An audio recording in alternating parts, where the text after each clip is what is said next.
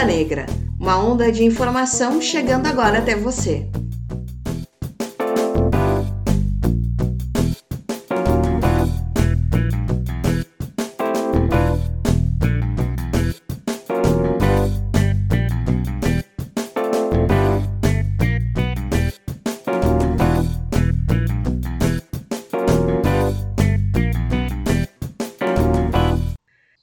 Religião pode estar expressa em templos e em tribunais? Se você fosse um deputado federal, você poderia fundamentar seus votos evocando símbolos de sua fé, até mesmo para impeachment uma presidenta? Isso é sinal de poder e também uma medida para verificar o quanto seu credo é aceito. Infelizmente, ter sua religiosidade aceita não é um privilégio dominante por aqui. A intolerância religiosa é parte da história brasileira mas contrasta com a visão generosa que temos sobre nossa própria ideia de Estado laico e democrático.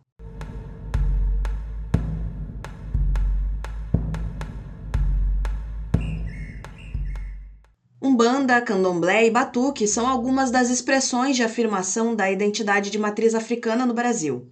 Para muitos, os povos de axé representam uma celebração de comunhão com sua tradição. Já os intolerantes os transformam em alvo de perseguição, violência, discriminação e difamação.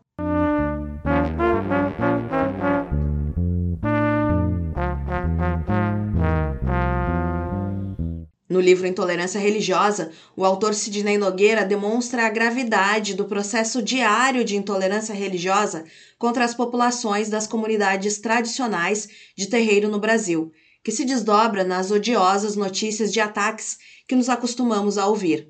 O racismo religioso atravessa a rotina dos povos de axé. Para refletir sobre o papel da tradição de matriz africana em nosso país, eu conversei com o professor Sidney Nogueira, que é doutor em Linguística pela Universidade de São Paulo e Babalorixá.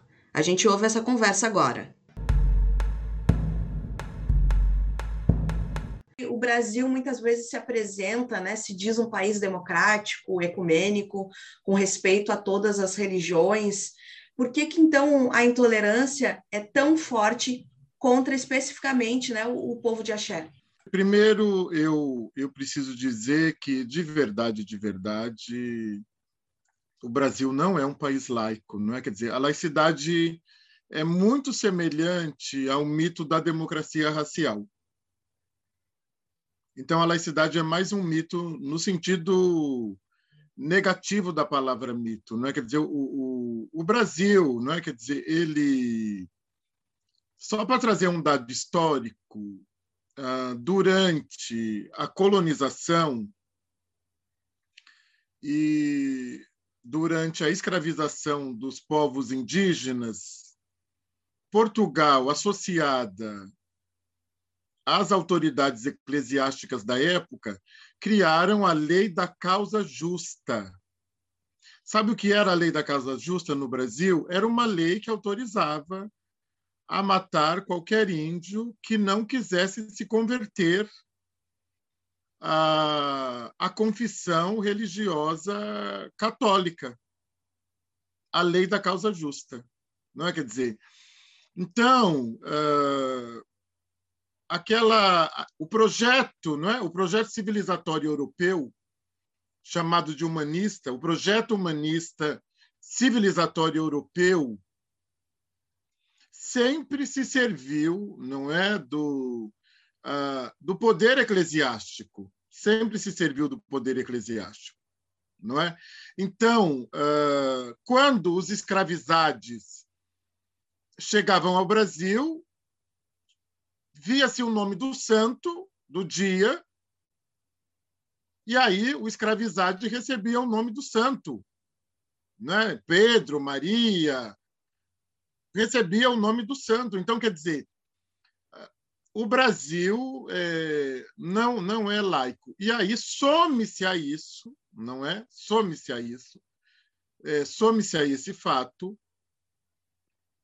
Ah, o ódio, não é? Quer dizer, o ódio que o Brasil tem, quer dizer, a distorção cognitiva brasileira sobre tudo que vem do continente africano, não é? Que é resultado, novamente, é, do projeto humanista europeu, como a Aimé Césaire vai nos lembrar que a Europa é indefensável, porque a Europa é, ela usa como justificativa o projeto humanista europeu civilizatório para cometer é, toda sorte de, de crime, não é? De crime, de conquista, de expansão territorial. E a escravidão faz parte disso. Então, a perseguição às religiões com matriz civilizatória é, africana no Brasil, não é? Quer dizer, tem a ver com um somatório, não é de de cristocentrismo, não é uma sociedade muito cristão centrada, eurocentrismo, é, racismo e agora, né, quer dizer, mais atualmente, ah, a política descobriu que pode fazer é, o proselitismo praticado na igreja pode ser praticado politicamente. E dando sequência ao que o senhor falava, né, dessa historicidade, dessa perseguição, é, no livro Intolerância Religiosa, o senhor chama atenção para um processo de cristianização da sociedade brasileira. É, eu queria que o senhor falasse um pouco sobre é, esse processo, né? O senhor é, faz um caminho histórico que vai desde esses processos coloniais, mas que chega também a uma pressão muito recente também, né? Nós falamos, não é, da, da fragilidade da laicidade agora, mas esse processo não é novo, não é novo, não, ele se é bem verdade que ele se potencializou né, que ele vem se potencializando uh, cada dia mais. Mas, de verdade, o processo não é novo. Então, é um processo histórico, não é? Quer dizer, está muito ligado àquele momento da Constituição Cidadã, quando uh, politicamente, não é? Quer dizer, as igrejas se reúnem para participar. Inclusive, foi uma briga para conseguir chegar num consenso não é, da liberdade de crença na própria Constituição. Veja o poder é, dessas igrejas. E ali elas começam a assumir rádios, é, concessões públicas de televisão, porque a televisão é uma concessão pública. Eu, não cristão, pago para um programa cristão estar na televisão. Nós, não cristãos, pagamos para que um programa de televisão faça propaganda, não é? Faça marketing para a conversão de todos os brasileiros em cristãos. Então, isso é, é nós estamos diante, não é, de de uma democracia governada, não é, pelo é, pelo dogma cristão. Então veja o quanto é, se agravou a perseguição à homossexualidade, à homoafetividade, à transexualidade, à travestilidade, o quanto se agravou a perseguição e o feminicídio. O feminicídio também está agravado pelo dogma cristão, porque nós sabemos que o dogma cristão preconiza que a mulher será sujeito né? no sentido de, de se submeterá ao homem. Né? Eu sou um semioticista, eu sou do, um homem do discurso. A minha especialidade, não é? quer dizer, antes da antropologia, da sociologia, da filosofia, é, são as armadilhas discursivas. Então, tudo isso não adianta a gente achar, ah, não é comigo nós somos produtores e produto do discurso que produzimos. Nós somos, a um só tempo, há uma, uma reciprocidade entre a produção discursiva e aquele que, a, que, que produz esse discurso ou que recebe. Então, todos nós somos vítimas, alvos, melhor dizendo, somos alvos de um discurso é, cristão-cêntrico, cristão-centrado, não é? Ah, ah, porque, de verdade, sejamos francos, e, e, e como cientista eu sou muito franco, os cristãos estão defendendo o que eles acreditam. está lá, eles seguem, é, é, a lei deles é a Bíblia. Há cristãos que querem que a Bíblia substitua a Carta Magna, a Constituição Federal. Isso é um movimento dentro das igrejas, isso é dito por lideranças evangélicas, que a Bíblia deveria ser a Constituição. Veja você o tamanho, o tamanho do problema. E, e a Bíblia, ela é não adianta, ela é contra o, o, o, aborto, ela é contra, ela criminaliza a homossexualidade, ela criminaliza a mulher independente. Eu tenho amigos em todas as religiões e eu tenho amigos pastores progressistas. Sabe o que aconteceu com eles? Eles estão sem congregação. Eles ainda são pastores, mas eles foram afastados das suas igrejas. Então, isso é muito é muito sério, não é? Quer dizer, nós precisamos falar mais sobre isso. Não é à toa que, que nós já temos é, 22 mil exemplares do, do Intolerância Religiosa é, vendidos, não é? Quer dizer, em, em cerca de um ano e meio. Não é à toa, porque as pessoas sabem que esse assunto é, é, é perigoso, que é um assunto é, é muito sério, um, um, que, que é um, um, uma tomada de atitude, porque é disso que se trata o racismo religioso, não é? Quer dizer, é a minha decisão de não respeitar a crença, a religião, a fé do outro. Eu decido, é uma decisão. Decisão individual, coletiva, da sua congregação é uma decisão. E essa decisão, nós precisamos dizer, eu vou dizer sem nenhum constrangimento, essa decisão mata, essa decisão gera violência, essa decisão cria desemprego, é, essa decisão, discursivamente, não é uma decisão que está presa àquele que assume não é ser um racista religioso.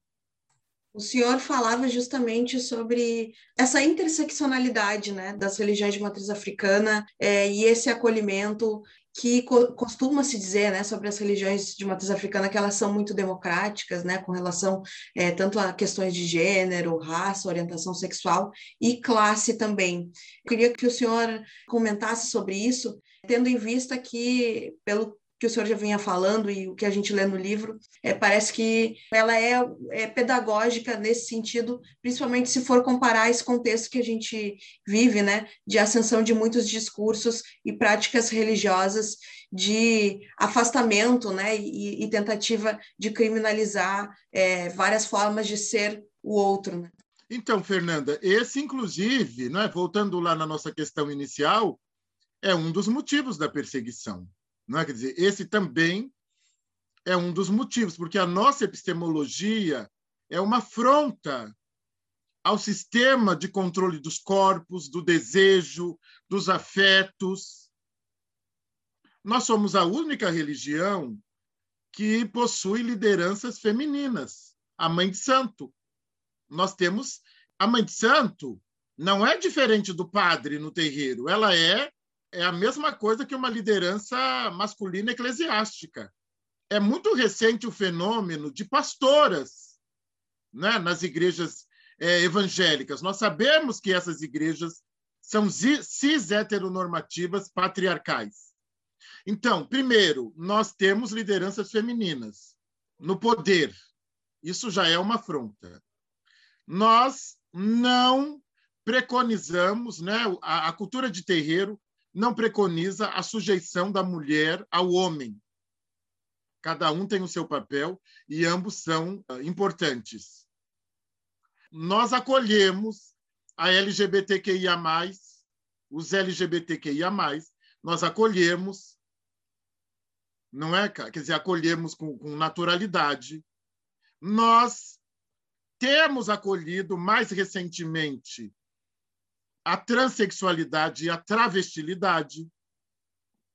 Para nós, a criança não é um adulto em miniatura, ela é uma criança e ela tem o seu espaço de diversão, inclusive para ela. O terreiro é um espaço lúdico, ela, ela participa brincando, ela não participa como um adulto.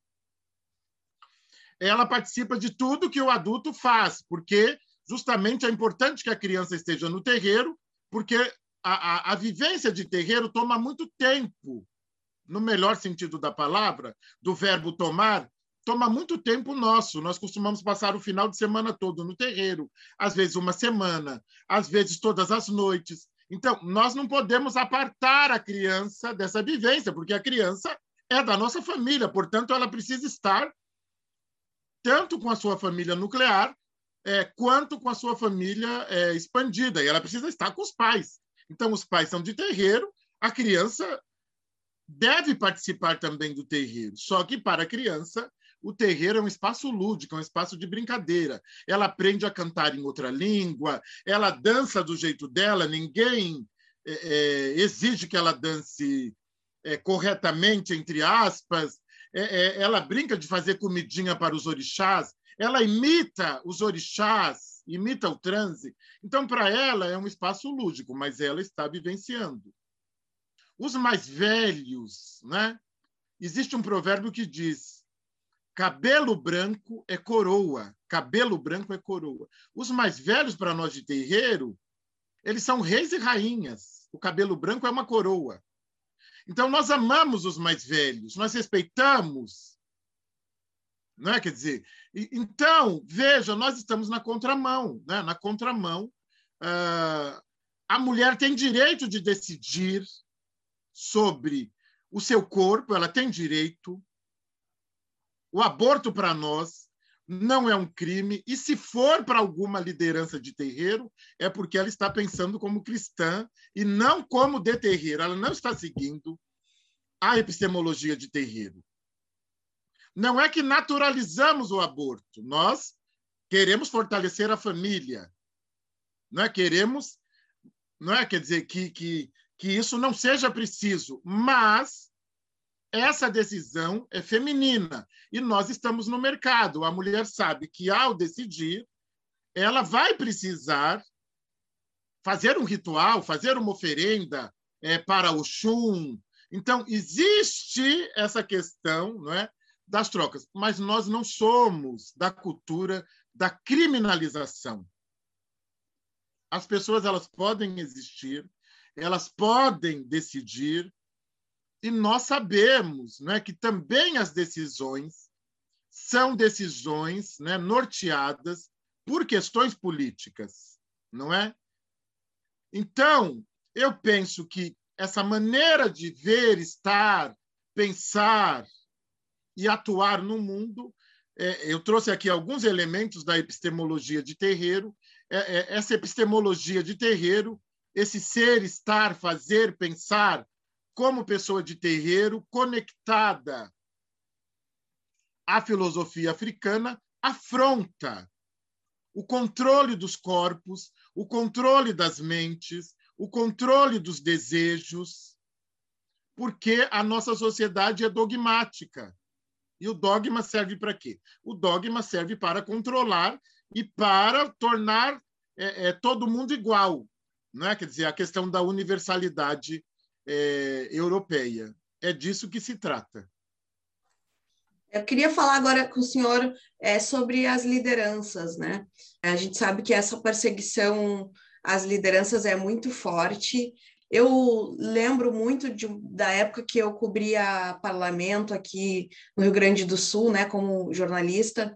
Era muito é, perceptível para mim que algumas lideranças se identificavam, né, claramente, mas havia uma outra um grande grupo de lideranças que tinham um posicionamento, por exemplo, religioso é, cristão e que isso não ficava muito claro, né? Ao mesmo tempo, é, a gente percebe que a presença é, de é, lideranças de religiões de matriz africana é sempre é considerada né, é muito afrontosa, embora muitas vezes esteja em minoria. Como é que o senhor vê essa é, importância né, desse papel político também, que vem junto com todas as religiões, mas que parece também ser bastante central é, para a afirmação da religião de matriz africana num contexto como o que o senhor falava?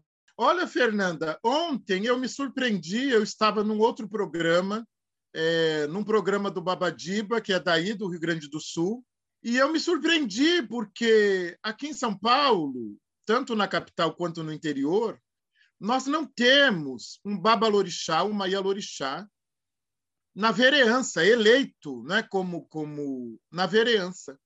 E ontem eu me surpreendi que aí, em algumas cidades do, do Rio Grande do Sul, nós temos babalorixás o Rio Grande do Sul é bem, é bem batuqueiro, se diz pelo menos, né? A gente tem uma, uma afirmação muito forte aqui, né? E, e se reproduz na política, né? Por isso que eu perguntei para o senhor também, porque a gente tem essa noção de que foi possível também resistir é, com essa identidade, porque houve essa afirmação política, porque a tendência é, é de apagamento, né? De, de um silenciamento.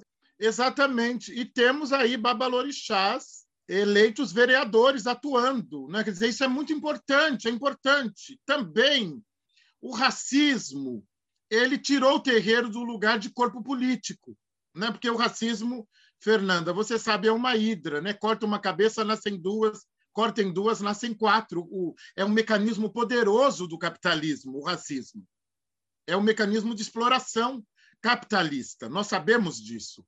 Então, veja bem, também o terreiro foi tirado, é, não nasceu desse jeito, não nasceu, mas ao longo dos séculos o terreiro foi tirado do lugar de corpo político, não é? E mais recentemente é que a gente tem retomado esse sentido, que nós temos feito uma luta, uma luta do movimento negro, também uma luta um pouco mais contemporânea, e uma luta nossa de babalorixás ativistas como eu me coloco, que eu sou um babalorixá, em primeiro lugar, pensador decolonial e ativista, não é? Então, mais recentemente, que nós temos nos colocado nesse lugar, entendido que nós precisamos transformar a nossa potência, potência axé, em força de luta.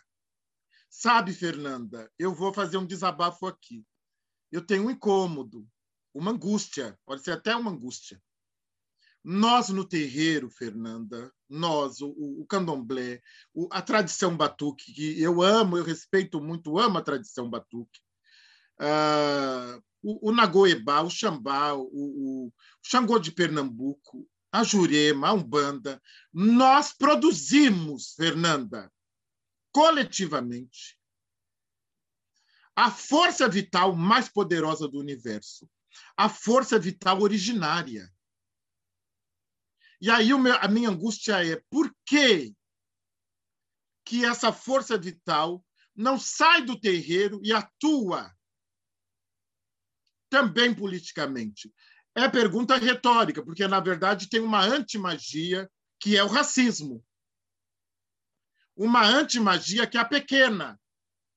Uma antimagia que impede a potência da magia preta. Mas por que, que eu estou dizendo isso? Para que as pessoas que estão nos ouvindo não é, entendam não é que nós precisamos é, transformar a magia preta produzida no terreiro em potência de luta. O terreiro nasce como um território, corpo político. O terreiro nasce é, é, é como espaço de resistência negra. O terreiro não é diferente do, do, do, movimento negro, não é diferente do quilombo. Então, nós precisamos retomar também esse sentido de viver é lutar, lutar é viver e, sobretudo, que nós falemos por nós. Quando o outro, que nada sabe sobre nós, decidir falar sobre nós, nós devemos dizer, por favor, recue três casas. Nesse sentido, é, eu queria conversar com o senhor também é, para pensar né, é, sobre mecanismos que o senhor observa na contemporaneidade para tentar constranger. Né? Eu acho que a política é um desses caminhos, essa visibilização que a gente percebe né, de quanto a, a religião está presente na política, mas não todas as religiões eu acho que a gente falava um pouco disso. Que outros elementos e, e espaços o senhor é, percebe que precisam ser ocupados, né? levando em consideração essa postura né? e essa cobrança, essa angústia que o senhor bem coloca, né? de que nós tenhamos mais é, espaços de, de, de poder, de visibilidade. as pessoas precisam assumir a sua pertença. Primeiro ponto. Segundo ponto, negros voltem para o terreiro. Os negros não estão no terreiro também por conta da satanização, também por conta do racismo. Eu sei que é difícil voltar para o terreiro como corpo negro, porque você vai adicionar ao seu corpo já negro mais uma camada de negritude. Isso pode lhe custar caro. Você precisa de autonomia para fazer isso. Mas nós precisamos é, é, pagar o preço. É hora de pagar o preço. A gente não pode é, ficar mais em cima do muro, a gente não pode mais se palatalizar né, para a branquitude, a gente não pode mais querer ser aceitável. É uma, é uma guerra, não adianta, não tem jeito. Não tem jeito, já começou. Felizmente já começou. Tem um provérbio Yorubá que diz sobre Exu que ele toma partido sem nenhum constrangimento, sem se sentir envergonhado ou culpado. Nós precisamos fazer isso. Nós temos que tomar partido sem nenhum constrangimento. Eu estou muito interessado, sabe, Fernanda, que nós sejamos efetivamente 56,2 de negros. Eu não quero saber de não negros, eu não quero saber dessa palhaçada. Eu quero que nós sejamos 56,2 de negros. Quer dizer, se nós tomarmos consciência que somos 56,2 de negros, veja a revolução. E nós ainda aparecemos nas pesquisas como 2% de afro-religiosos autodeclarados. Isso é mentira. Nós somos a terceira religião maior do Brasil seja na clandestinidade, seja escondidinho quando a pessoa vai lá jogar um búzio, seja quando ela vai tomar um passe com preto velho escondido. Nós somos a terceira religião. Então, por favor, negres, voltem para o terreiro. O terreiro é nosso. Arrombe a porta. Diga: daqui não saio, daqui ninguém me tira nós precisamos é, voltar para o terreiro. E aí precisamos, não é? De juízes no terreiro, de médicos de terreiro, de antropólogos de terreiro, de sociólogos de terreiro. Eu sei, Fernanda, e você sabe também, como uma jornalista intelectual, a diferença que faz estar aqui conversando com um homem preto, intelectual, que com 53 anos de idade está vivo ainda, tendo voz e voto e poder de decisão, faz muita diferença. E para mim faz muita diferença conversar com uma jornalista negra, porque normalmente todo mundo que fala comigo é gente branca. É gente branca que fala comigo.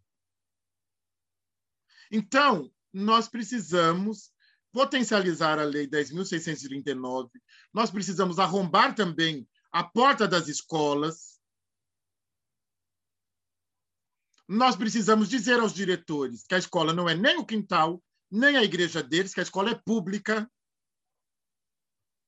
Nós precisamos dizer que quando falamos dos orixás na escola, não é religião, é cultura. Que foram os povos originários indígenas e os negros escravizados que fizeram esse país não foram os imigrantes europeus. Nós precisamos, eu estou no movimento é, é, com operadores de direito que nós vamos começar a bater pesado, que é provocar a justiça. Nós precisamos provocar a justiça, não é? A qualquer ato de racismo religioso, nós precisamos processar. Nós precisamos acessar, acionar o Ministério Público. Nós precisamos começar a provocar a justiça, inclusive a partir da lei do abate animal, que começou aí a provocação, né? quer dizer, o racismo começou aí no Rio Grande do Sul, mas Exu fez o erro virar acerto, no fim foi até bom. No fim foi até até bom. Então, eu penso que o caminho é educação, pertença, retorno ao terreiro de pessoas é, negras, de existências negras, que nos pensemos negros, que adicionemos camadas de negritude à nossa pele, que nos somemos, não é? E que, sobretudo, não é? É difícil porque a gente precisa trabalhar para comer, para viver. Eu sei como é difícil fazer parte da vida política, porque fazer parte da vida política é, demanda tempo, tempo que nós não temos. Mas nós precisamos começar a acreditar nas nossas lideranças. E tem um ponto crucial, Fernanda.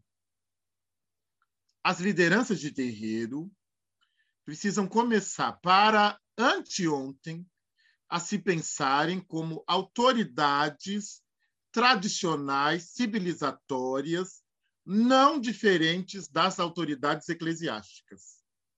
Esses dias, um médico, eu fui ao ortopedista, ele veio me questionar que eu estava com meu fio de contas.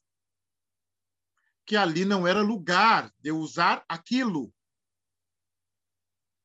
Sabe o que eu fiz? Eu levantei e eu disse: cale a sua boca. O senhor sabe quem eu sou? Eu sou uma autoridade. O senhor deveria abaixar a cabeça agora e botar a cabeça para mim. Eu sou uma autoridade legitimamente escolhida pela ancestralidade que construiu esse país. O senhor nem sabe quem eu sou.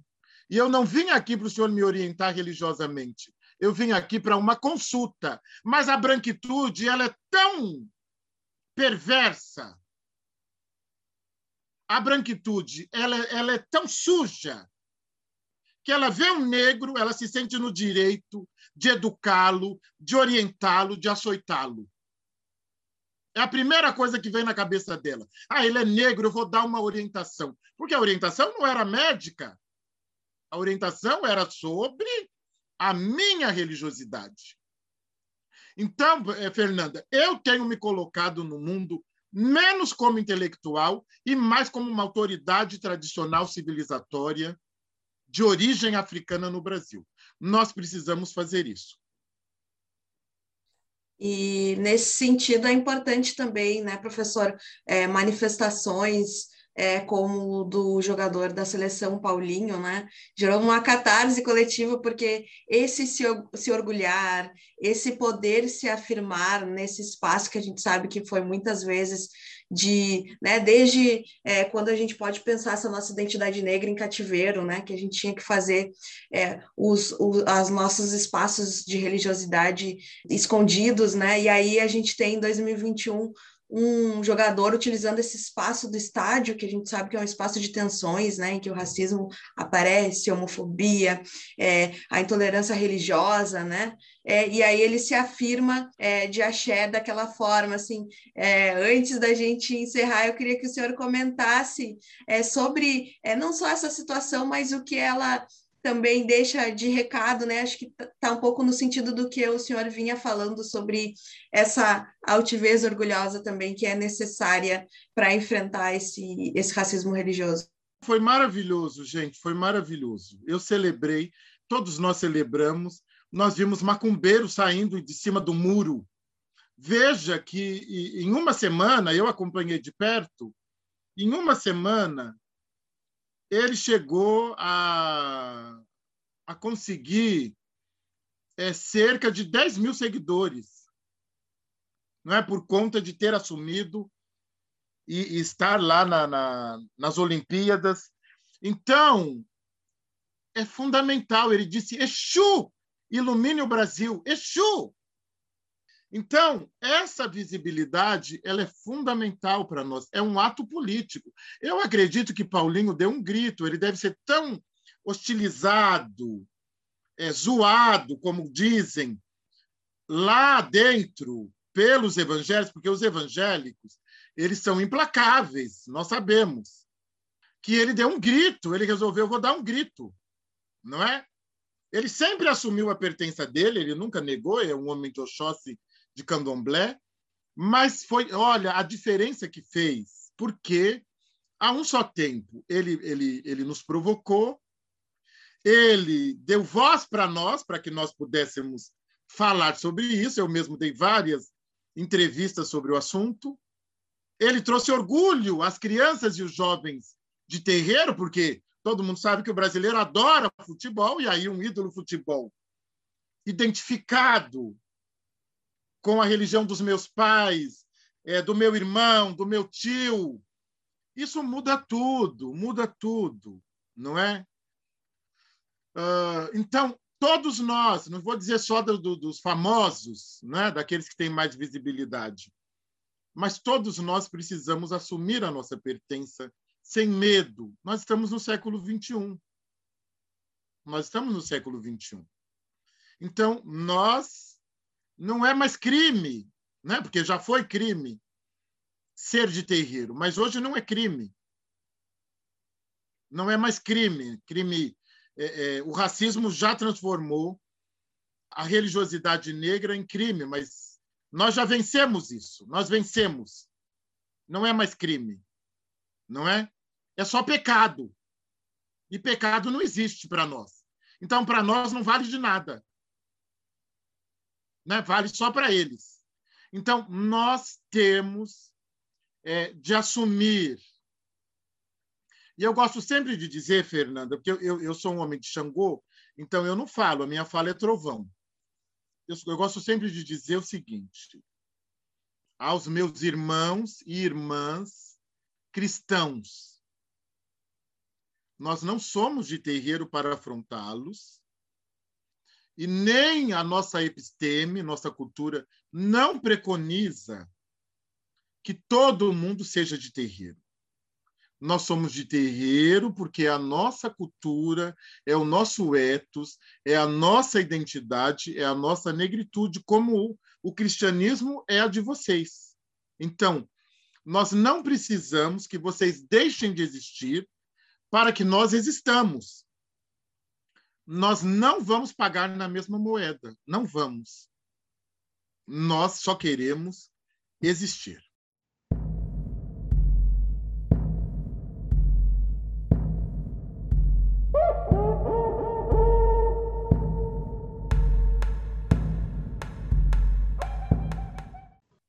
Tradição de matriz africana tem sofrido ataques ao longo da história brasileira, expressa na violência contra os terreiros e contra quem se identifica com o culto aos orixás.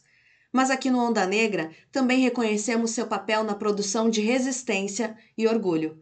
A gente agradece as palavras de axé do professor Sidney Nogueira, que nos inspira a afirmar nossa raiz africana e negra. Seu chamado é importante porque só nós podemos garantir que nossa própria história não seja esquecida.